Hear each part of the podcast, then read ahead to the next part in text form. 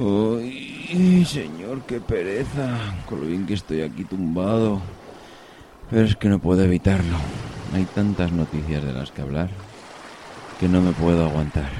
En fin, tendré que coger el micrófono y grabar un capítulo de perspectiva.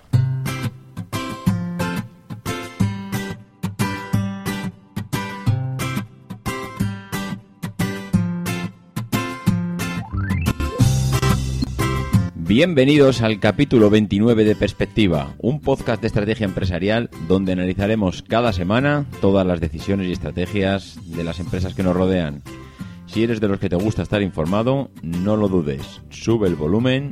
y acompáñame.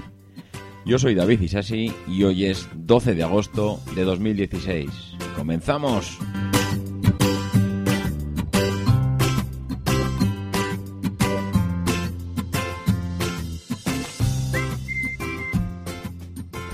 Ajá, ya pensabais que os ibais a librar, ¿eh? Ya estabais pensando que no me iríais en todo el verano. Pues no, aquí estoy otra vez.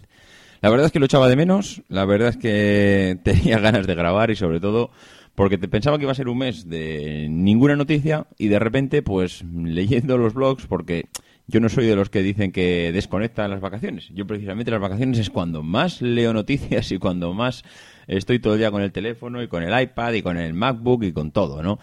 Entonces, pues bueno, eh, pensaba que no iba a haber nada, pensaba que iba a ser el típico agosto vacío de contenidos, pero todo lo contrario. La verdad es que ha sido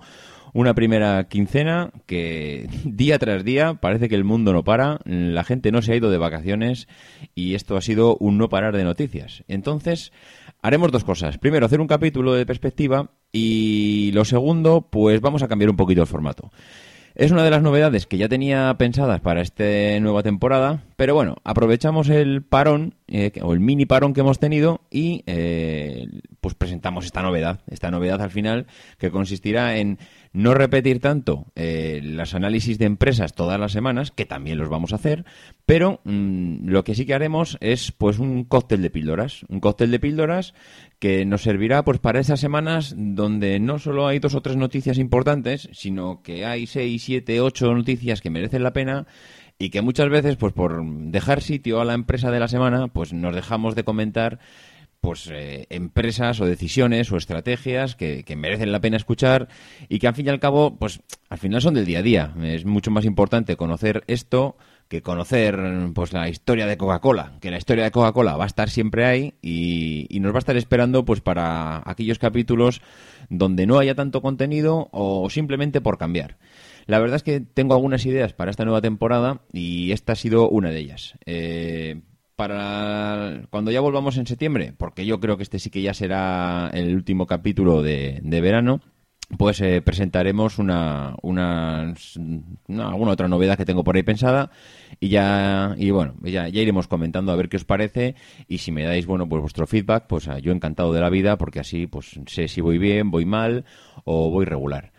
eh, pues yo creo que poco más. La verdad es que, si os parece, vamos a ir comentando las píldoras y bueno, pues espero que lo disfrutéis. Para aquellos que se quejaban de que en agosto los podcastes no grabamos, pues mira, mm, aquí hay uno que va a grabar. Espero que luego lo oigáis, porque si luego encima no lo oís, pues entonces sí que me voy a enfadar, ¿vale?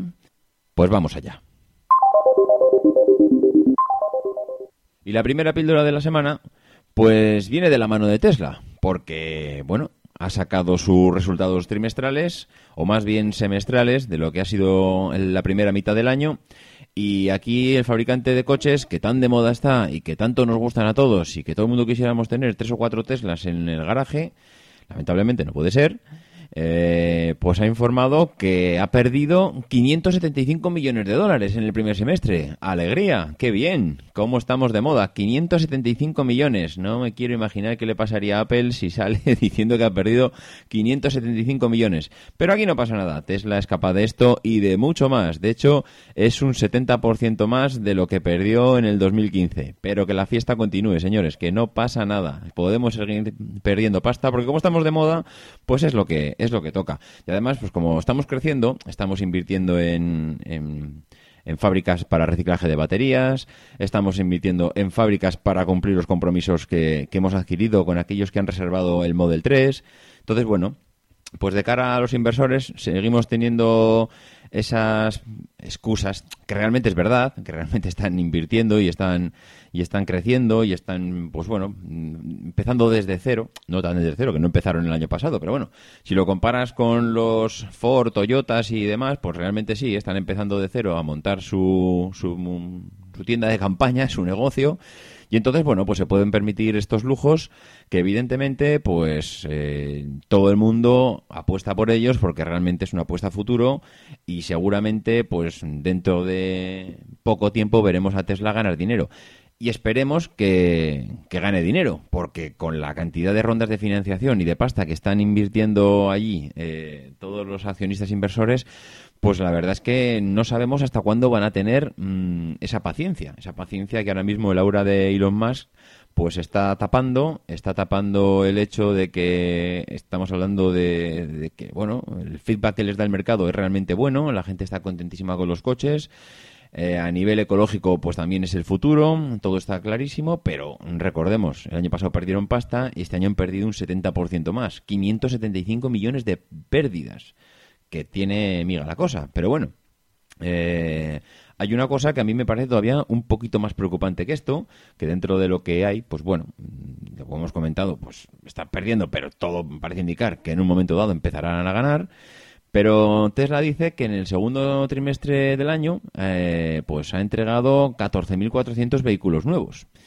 y que si sumamos, el, bueno, eso era de los, mm, de los modelos, el Model S y el Model X, pero que si sumamos el resto de los, de los modelos, pues que estamos hablando de casi 2.000 vehículos a la semana. Es decir, tenemos a un Tesla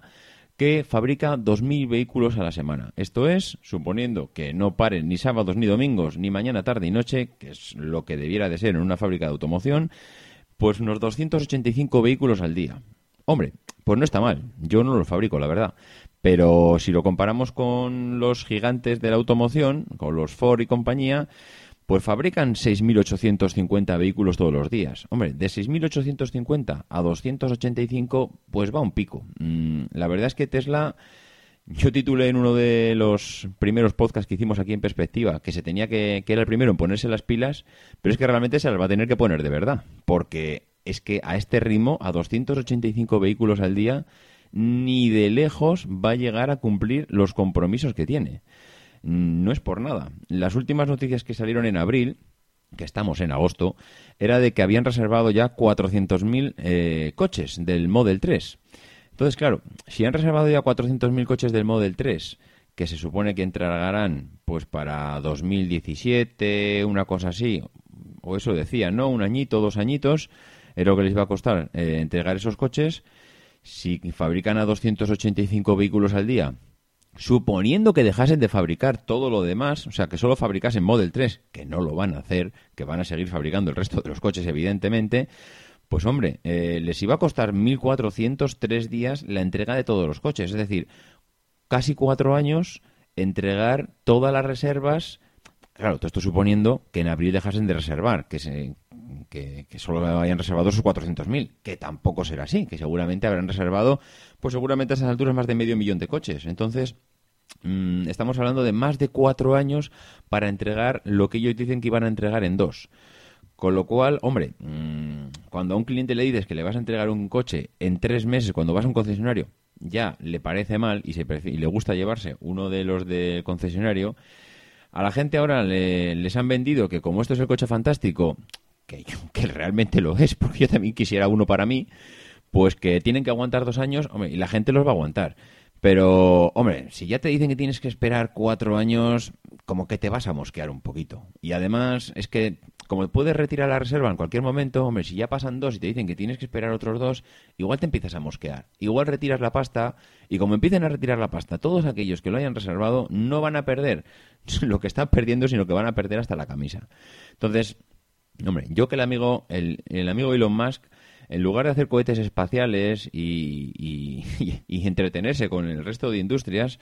pues no estaría tampoco de más que se centrase un poquito en, en, sacar Tesla adelante, en cumplir los compromisos que ha adquirido con los clientes y en fabricar todos esos miles y miles y miles de coches que tiene que fabricar. Porque como a alguno se le cruce el cable y le empieza a meter alguna demanda, le van a empapelar. Es que le van a meter un puro por incumplimiento de contrato. Y, como empiece a retirar el dinero a la peña, ahí va, a tener un, problema serio. La verdad es que es difícil mm, ver a Tesla ahora mismo con un problema, porque es la empresa de moda, porque es la empresa que está creciendo, porque es la empresa que bueno, que tiene la tecnología que no tiene ninguna otra y que la están poniendo en el mercado y que realmente funciona, y eso yo creo que nadie la va a dejar caer teniendo la gallina de los huevos de oro como tiene ahora mismo, pero, mm, señores, estamos perdiendo dinero, tenemos que fabricar un montón de coches, no tenemos las herramientas para fabricarlo, y en algún momento alguien se va a poner nervioso. Y recordemos que si alguien se pone nervioso, aquí todo el mundo empieza a temblar. Bueno, pues la segunda píldora de la semana viene de la mano de, IKEA, que la multinacional sueca pues ha empezado a poner sus primeras piedras en las tiendas en India. Parece ser que, bueno, una de las estrategias que tiene ahora IKEA es empezar a, explotar el, el, mercado indio, perdón, y acaba de, poner o de, empezar a, a, construir su primera tienda en el sur del país, que se supone que va a abrir en otoño de 2017 y que, bueno, parece ser que IKEA va a hacer una inversión de 1.600 millones de dólares, que no es moco de pavo. La verdad es que IKEA es un monstruo de, de la bueno, de la venta de mobiliario mm, y bueno, ya hemos comentado aquí, de hecho ya le dedicamos un, episodio aquí en perspectiva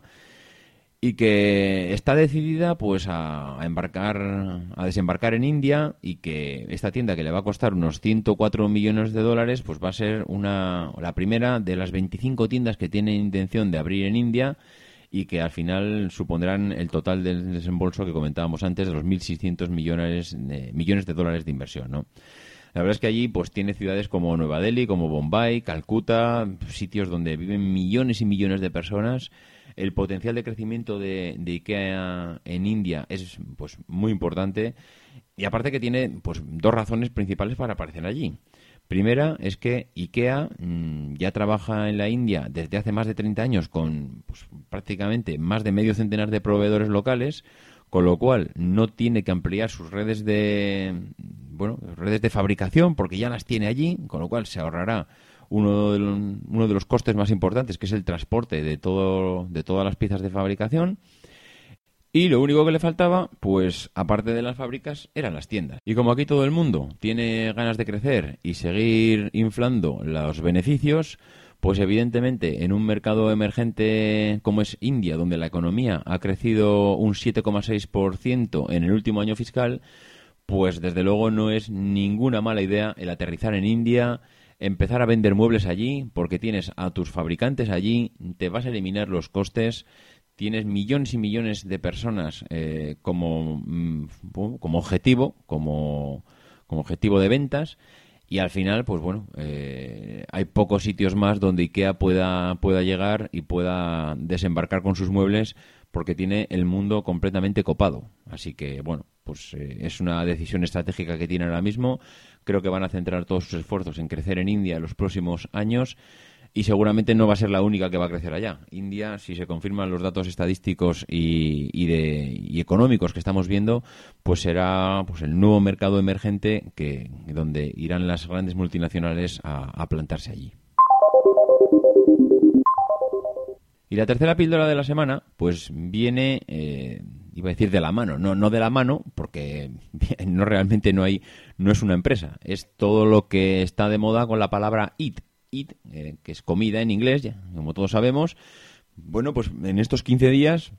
no sé qué ha pasado, en estos 15 días todo lo relacionado con el eat está de moda, porque Uber Eats eh, prepara el desembarco en España para convertir con Just Eat y con Deliveroo y eh, bueno, Uber Eats ya, ya es la segunda intentona que va a hacer de triunfar en este sector, porque ya lo hizo o lo intentó hacer con una, una primera vez, aunque tuvo que plegar velas. Que por otro lado es una de las cosas importantes, saber cuándo tienes que retirarte, porque hay empresas que se, que se empecinan cuando las cosas van mal y todo demuestra que van mal, en seguir para adelante, agachan la cabeza y tiran y tiran y tiran y tiran y lo único que tiran es el dinero. Entonces, mm, Uber Eats, Uber, lo que hizo en su momento fue eh, hacer una experiencia piloto en Barcelona. No les fue nada bien, no les funcionó, no consiguieron que la cosa se implantase, mm, pues recogieron todo lo que tenían montado y se marcharon. Pero evidentemente sirvió para una cosa, que es para aprender. Ellos aprendieron y, a ver, no es que aprendieran del negocio, porque Uber Eats ya es algo que funciona en otros países, pero aprendieron cómo funciona este tipo de negocio en el mercado español. ¿Cómo funciona este tipo de negocio? Parece ser que lo han aprendido ya, porque como comentamos hace un momento, pues tienen idea de volver a, de volver a implantarse. Pero es que además, eh, como comentamos hace poco, eh, Take It Easy acaba de comunicar hace tan solo nada, una semana o semana y media, que, bueno, que, van a cerrar, que cierran la empresa, lo anunciaba hace poco Adrian Rose, porque según, según él pues no habían encontrado un modelo de negocio viable en esto del envío de la comida a domicilio, que no cubrían costes y que no habían podido levantar una tercera ronda de inversión, de financiación,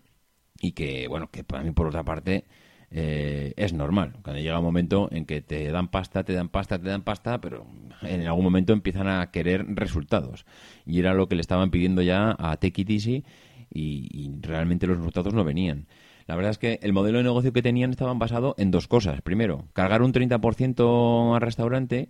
porque te pone en contacto con el cliente, que menos que conseguir un 30% de ese, de ese resultado, de esa venta,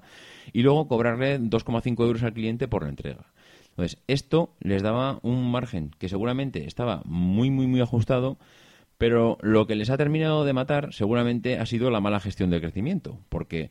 ha pasado eh, en un año de crecer tantísimo que parece ser que mm, se, han, se han preocupado tanto por crecer y crecer y crecer y crecer que no se han preocupado tanto por reducir esos costes que tenían como empresa. Esos costes como empresa, en los números que han dado, evidentemente, mm, si haces dos números, se ven mm, pero palpables, porque han pasado de tener 10 empleados a 160 en un solo año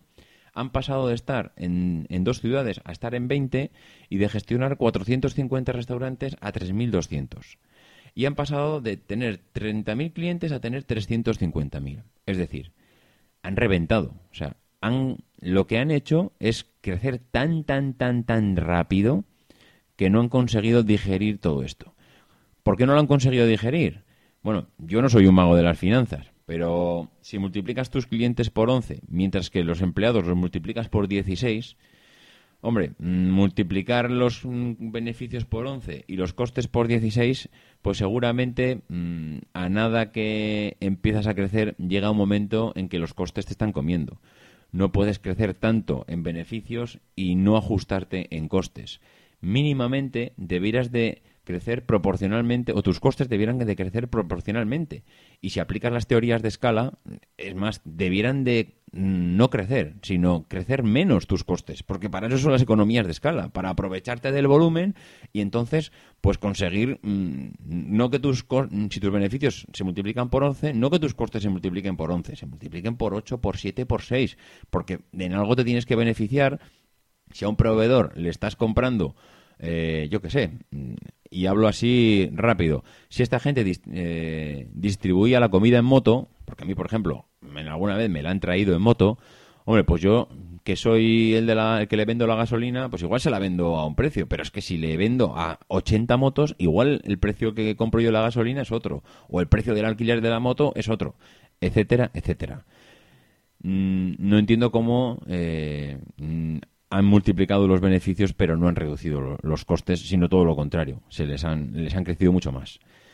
Y, además, pues bueno, eh, Just Eat, que está terminando de digerir la compra de la nevera roja, acaba de vender la parte de Just Eat en Bélgica a Takeaway.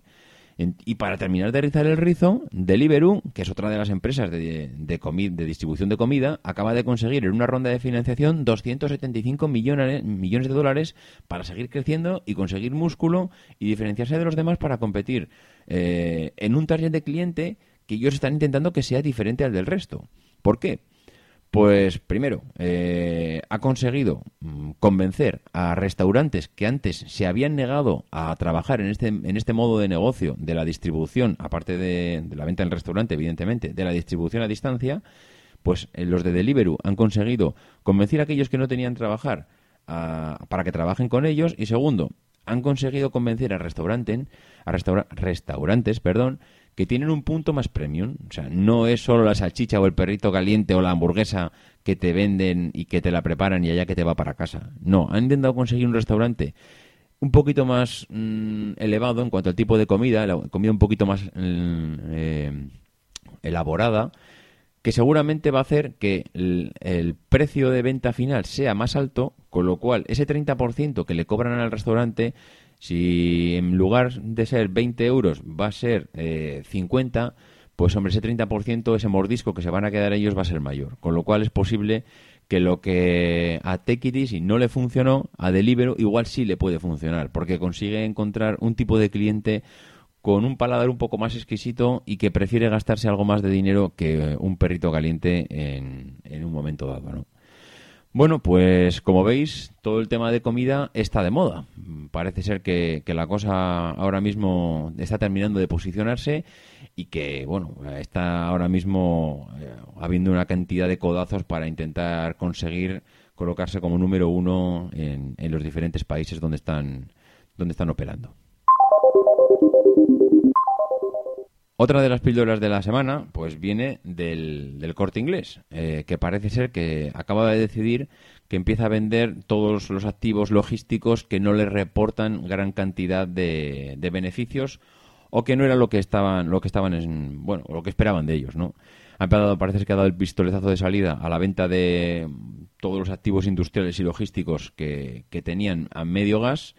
y le ha dicho a los de Morgan Stanley que bueno que empiece a buscar inversores interesados que tiene ahí 200 eh, o 300 millones de euros parados y que esto hay que empezar a darle salida pero ya.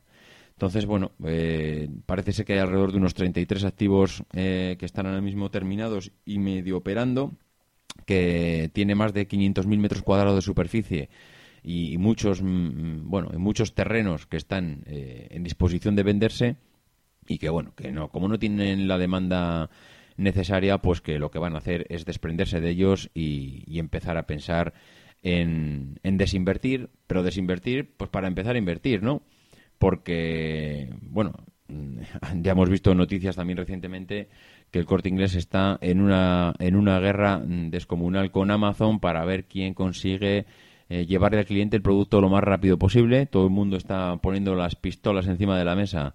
a ver que, quién tiene, pues bueno, la pistola más grande para, para llevarse al cliente y para, pues, para demostrar que es capaz de, de tener una distribución más ágil y, más fluida y con, y con menos costes posibles, ¿no? Están también desinvirtiendo, pues bueno, en diferentes sitios. El pasado mes de diciembre la cadena vendió también otro inmueble en, en lo que era la puerta, bueno, lo que era, lo que es la Puerta del Sol en Madrid consiguieron 65 millones del fondo estadounidense Torn Equities. Y, el grupo, pues bueno, eh, parece ser que pactó, a, pesar de la venta de lo que es el del inmueble, pues seguir operando. Ya sabéis que delante del corte inglés que hay en la Puerta del Sol hay, una, hay un edificio enfrente que venden libros. Bueno, pues ese es el edificio que vendieron. Pero bueno, que parece que está pactado el que el corte inglés siga vendiendo libros, pero el edificio ya ha dejado de ser suyo y también vendieron, vendieron en, febrero pasado en la calle Fontanella de Barcelona por 17 millones de euros a un inversor ruso que lo va a convertir en un hotel. Entonces, bueno, el corte inglés ahora está en un proceso de reducción de deuda, necesita liquidez para hacer frente a, todo lo que es la adaptación de su modelo de negocio a los nuevos tiempos y, no quiere pues dejarse comer la tostada por los Amazon de turno que vienen con las entregas express y ellos pues implantados ya desde hace decenas y decenas de años aquí en España y, bueno, pues al final tienen que defender su modelo de negocio como sea y, están en ello. Otra de las píldoras de la semana viene mm, en un sector totalmente diferente y es de Bodegas Torres, del sector del cava. Bodegas Torres es una empresa catalana que se dedica a la venta de cava y que parece ser que por razones de flexibilidad, según comentan ellos, el grupo ha optado por renunciar a la marca Cava y van a empezar a, comercializar la denominación de vino espumoso. Esto es curioso porque, bueno, eh, muchas veces nos empeñamos en que tenemos que conseguir sinergias, ser más grandes y tener apoyos y cuanto más grandes seamos mejor. Y ellos ya estaban metidos dentro de la denominación de origen Cava Y, bueno, pues parece que, era, que es el sueño de todo el mundo, ¿no? Meterse en ese grupo de, en ese pelotón de cabeza que te va a facilitar la entrada en determinados países, en determinados sectores, que te va a ayudar, pues a, bueno, a lo que comentamos siempre, ¿no? A esas sinergias que día tras día, pues todos estamos buscando, pero ellos lo que han hecho ahora es salirse de allí. Eh, hay ocasiones en que si eres una gota de agua y te diluyes en el mar, pues eres invisible para, para todo el mundo y ellos pues parece que quieren conseguir esa visibilidad con respecto a los demás. Van a pasar a ser mm, una gota de agua en el mar a ser una gota mm, de agua destilada y en botella y, y bueno, y van a empezar a diferenciarse un poco. Van a perder esas sinergias y esos músculos, pero van a ganar independencia ellos no estaban de acuerdo con determinadas, eh, bueno, determinadas estrategias, determinadas posiciones, determinadas decisiones que se habían tomado desde el Consejo Regulador del Cava y, bueno, pues lo que van a hacer es, es, bueno, empezar o emprender un camino por su cuenta, que esto muchas veces mm, parece una locura, pero en determinadas ocasiones ya se ha demostrado que es mejor ir solo que mal acompañado, sobre todo si, si ves que, los demás van hacia el abismo absoluto, que digo que no sé, que no sé si es el caso, ¿eh? no lo desconozco totalmente, pero, pero bueno, que muchas veces decisiones diferentes no quiere decir que una vaya al éxito y otra al fracaso. Las dos pueden ir al éxito, pero por caminos diferentes. Y este es el, y esto es al parecer una decisión que ha tomado Bodegas Torres y que, y que bueno, pues veremos a ver qué tal les va, ¿no?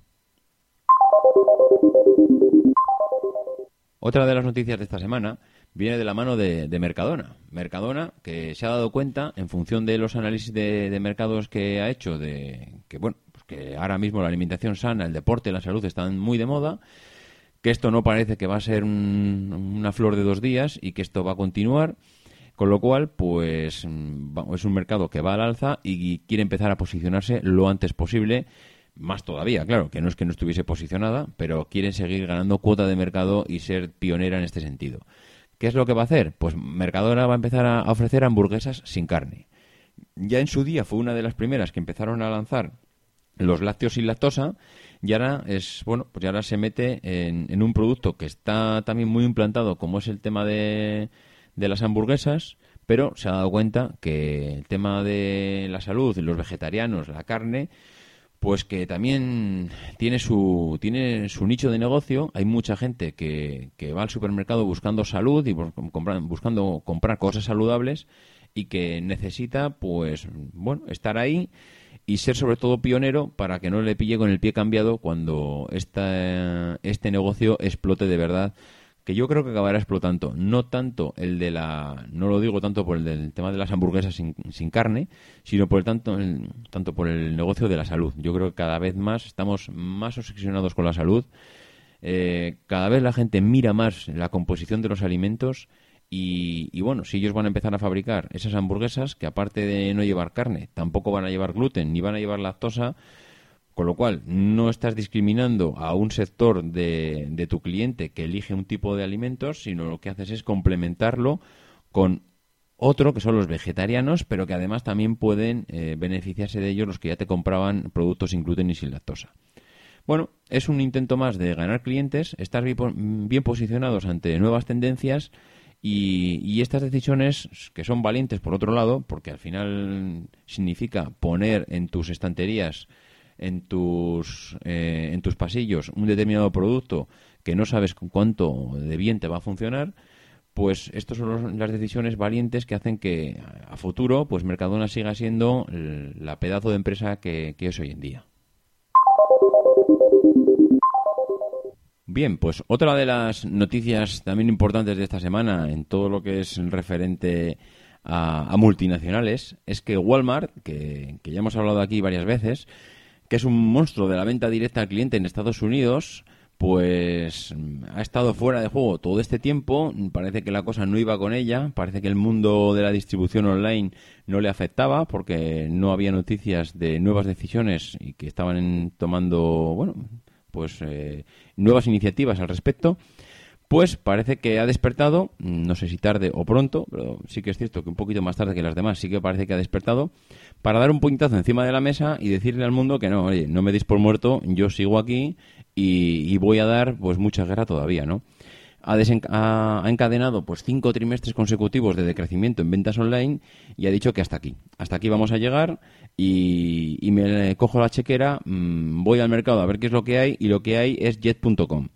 Jet.com pues es una empresa que se funda en el 2014, que solo tiene dos años, pero que ha conseguido ahora ser comprada por 3.000 millones de dólares. Es increíble que una empresa que lleva dos años en el mercado mm, consiga ahora que la compren por 3.000 millones de dólares. Bueno, pues esto que, parecía increíble lo ha conseguido Jet.com, eh, que es una de las plataformas de compra online, en Estados Unidos que, bueno, que muchos lo han comparado con Amazon o con eBay, que su CEO es Mark, Mark Lord y que este hombre ya vendió la empresa, vendió una plataforma que era, creo que era diapers.com, a, no sé si pronuncia así o no, diapers.com, a Amazon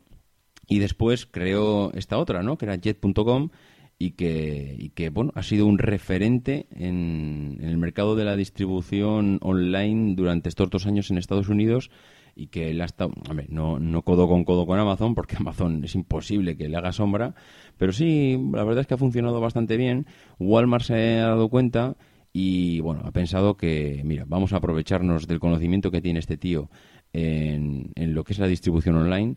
Walmart no conseguía vender ni, vamos, iba a decir ni un zapato en, en su tienda porque no habían dado con la tecla que, bueno, no sé si con la tecla o con el tipo de, venta que el mercado americano le requería y que Amazon sí que había conseguido pues copar con todo ese tipo de mercado. Y bueno pues eh, yo creo que con esta con esta compra seguramente conseguirán estar mejor posicionados de lo que estaban y conseguiremos ver a, Walmart más en las, en las noticias eh, económicos y empresariales de lo que lo vemos ahora. Y la última píldora de la semana pues viene de la mano de Amazon, ¿no? Eh, parece ser que ha decidido dominar los cielos, ya domina la venta online en todo el mundo y, ahora, pues bueno, ha decidido eh, embarcarse en una aventura con alas. cuando te dedicas a mover productos por todo el mundo, pues bueno, uno de tus costes directos es lo que te supone mover pues todo ese producto, evidentemente. Y en una ansia de seguir reduciendo costes porque no te queda otra cuando te dedicas a lo que te dedicas y cuando tienes que ser el número uno, es reducir costes y, reducir los tiempos de entrega. Entonces, ¿qué mejor que, ser tu propia empresa de transportes? Y lo que han hecho es comprar un Boeing 767 y eh, que bueno que es el primero de, según comentan ellos de 11 aviones que van a tener en propiedad Amazon mm, no es descabellado desde luego que esta gente tenga su, su propia flota de aviones porque lo que le tiene que lo que le tiene que, que pagar a DHL y a UPS para distribuir todo su producto tiene que ser descomunal la verdad es que si esto le funciona bien, mm, que no deja de ser una apuesta piloto, pero si le funciona bien, creo que la cuenta de resultados de DHL y de UPS va a pegar un bajón impresionante. Sus CEOs tienen que estar ahora mismo en, bueno, en tratamiento del susto que se habrán llevado con, bueno, en susto relativo, porque como tienes tanta dependencia de, de una sola empresa, pues al final yo creo que más tarde o más temprano te puedes esperar alguna cosa así. Y, bueno, y en cuanto a tecnología, en cuanto a la tecnología y la legislación lo permita, pues seguramente Amazon eliminará los camiones de reparto y los sustituirá por los propios drones, que a día de hoy sigue pareciendo un poco de ciencia ficción, pero estoy convencido que siguen trabajando en ello. El camino futuro, pues, pues va por ahí, va por la distribución, decir, sin furgoneta, sin conductor,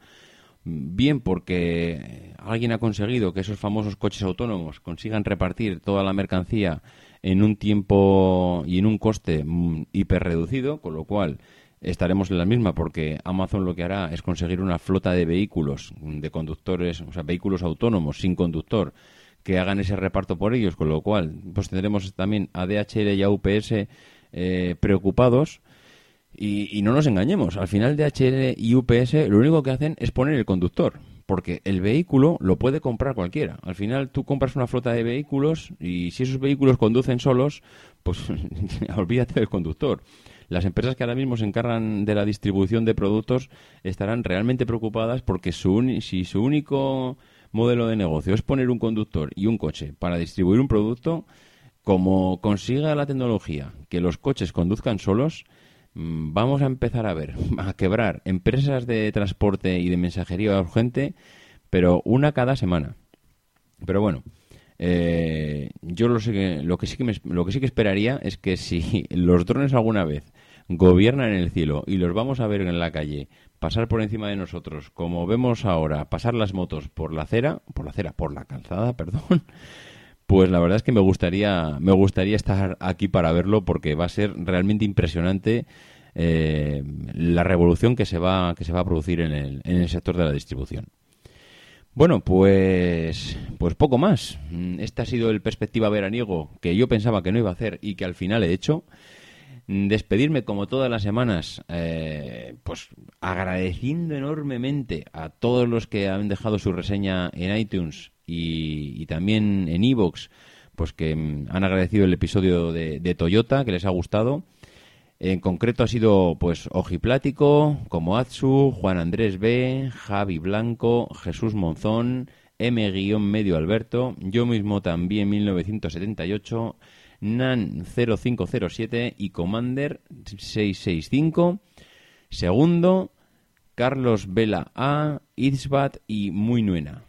Pues muchísimas gracias a todos. La verdad es que me ha encantado ver vuestras eh, reseñas en iTunes y desde luego a los demás, los que no lo hayáis hecho, pues ya lo estáis haciendo porque me encanta escucharlas.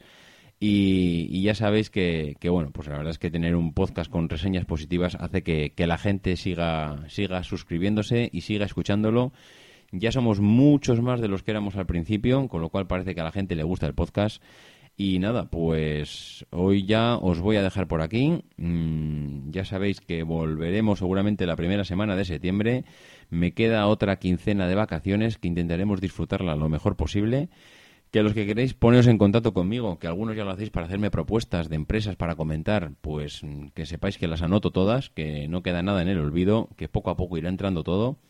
y que nada más, los que no sepáis dónde localizarme, pues ya sabéis que es davidisasi.mac.com o en Twitter arroba maxatiné. Que nos escuchamos después de verano y que no dejéis de intentar ser uno de esos locos que hacen lo imposible por cambiar el mundo. Because the people who are crazy enough to think they can change the world are the ones who do.